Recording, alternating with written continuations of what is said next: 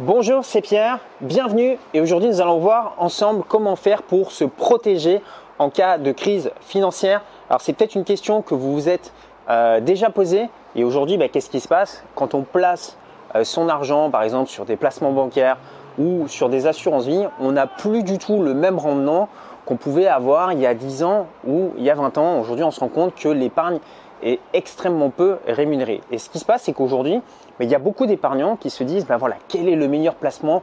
Comment est-ce que je peux faire avec les économies que j'ai pour faire fructifier mon argent? Et aujourd'hui, ben, on se rend compte que les solutions traditionnelles, classiques qu'on avait l'habitude euh, d'utiliser par le passé, ben, tout ça, ce sont des choses qui ne fonctionnent plus. Alors, est-ce que c'est une bonne ou une mauvaise nouvelle? Ben, Il y a deux façons de voir les choses. Effectivement, si on est euh, épargnant classique auprès de sa banque et qu'on a des rémunérations euh, inférieures à 1% ou inférieures à 2%, alors que de l'autre côté, bah, le coût de la vie augmente, bah, ce n'est pas forcément quelque chose de très folichon. Maintenant, ce qu'il faut comprendre, c'est que ce n'est pas parce que l'épargne est moins bien rémunérée qu'il n'y a pas euh, d'opportunité. Aujourd'hui, qui dit épargne peu rémunérée dit aussi que vous avez accès au crédit avec des taux d'intérêt extrêmement bas. Et ça, vous pouvez l'utiliser d'une façon intelligente, faire un crédit, c'est-à-dire emprunter de l'argent à un taux qui est extrêmement bas pour faire un investissement locatif, non pas dans le but de spéculer, parce qu'on ne sait pas si le marché de l'immobilier va continuer à monter ou si le marché de l'immobilier va descendre, mais c'est-à-dire d'emprunter de l'argent auprès de la banque, de mettre un locataire dans votre logement et de faire en sorte que le locataire rembourse la mensualité du crédit, les charges et ainsi couvre les impôts de votre investissement. Et le fait d'avoir des taux d'intérêt aujourd'hui qui sont extrêmement bas, bah, ça vous permet de faire l'acquisition d'actifs sans mettre votre propre argent. L'argent que vous voyez en circulation autour de vous, ce n'est pas de l'argent qui est créé euh, par votre État ou qui est créé euh, par les banques centrales. La majorité de l'argent qui circule aujourd'hui, c'est de l'argent qui a été créé par des banques euh, privées via le mécanisme de la dette. Qu'est-ce que ça veut dire? C'est-à-dire que, mettons, prenons une économie où il n'y a pas d'argent aujourd'hui, ben, on a besoin de mettre en place les 100 000 premiers euros dans la circulation.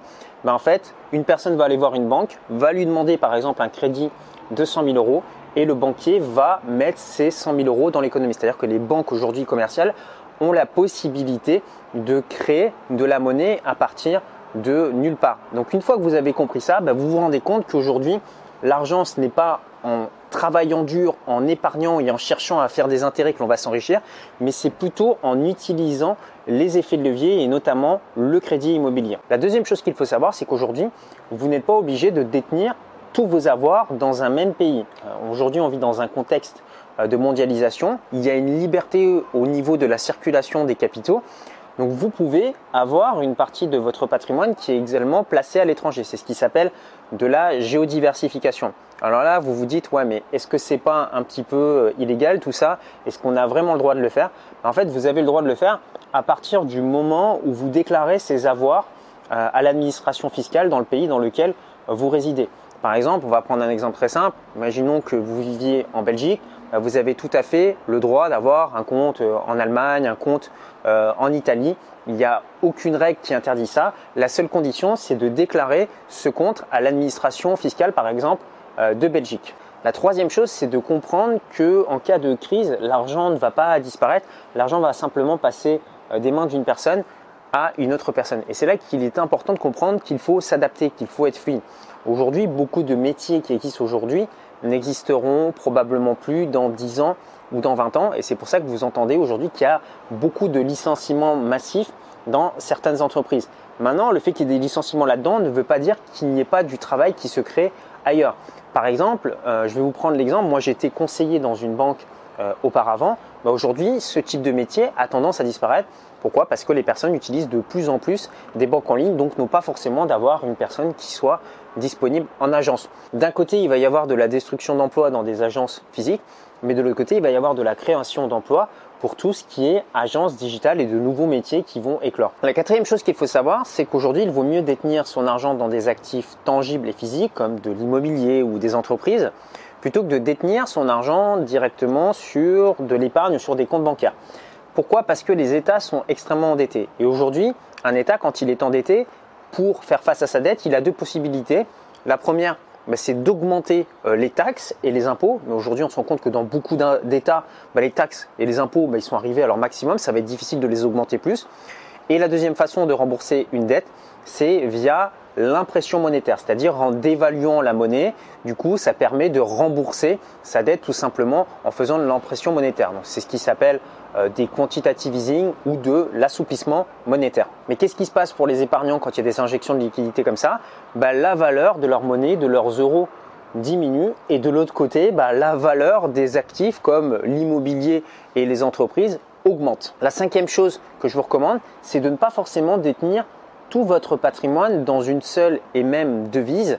Par exemple, lorsqu'il y a de l'impression monétaire et que votre monnaie dévalue, à ce moment-là, de transférer vos devises vers une autre devise. Donc pour ça, ce que je vous recommande, c'est d'ouvrir ce que l'on appelle des comptes multidevises. Donc un compte multidevise, c'est un compte où par exemple vous allez pouvoir avoir de l'euro, avoir du dollar US, avoir euh, du franc suisse, avoir de la livre euh, sterling.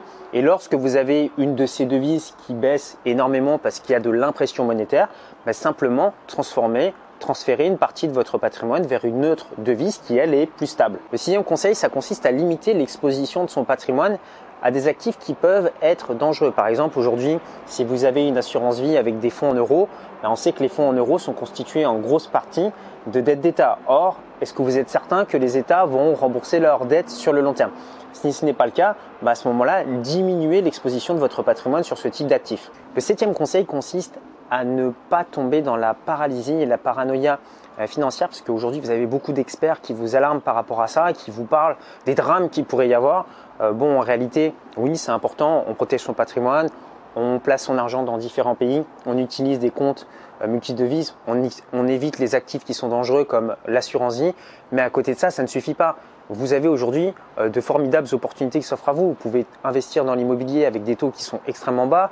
Aujourd'hui, bah, c'est la meilleure époque, par exemple, pour créer euh, un business en ligne parce que les outils sont de plus en plus simples et que c'est de plus en plus euh, facile de toucher un maximum de clients. Vous pouvez lancer euh, un business en e-commerce, vous pouvez vous expatrier. Voilà, il y a plein d'opportunités aujourd'hui qui n'existaient pas auparavant et il y a de plus en plus de personnes qui aujourd'hui bah, développent un patrimoine d'une façon extrêmement rapide, chose qu'ils ne pouvaient pas faire il y a 30 ans ou il y a 40 ans. Maintenant, si vous souhaitez en savoir plus sur la protection de votre patrimoine, la géodiversification et la création de nouvelles sources de revenus complémentaires, ce que j'ai fait, c'est que j'ai mis à votre disposition une semaine de formation offerte que vous allez pouvoir visionner dès maintenant. Pour ça, c'est très simple.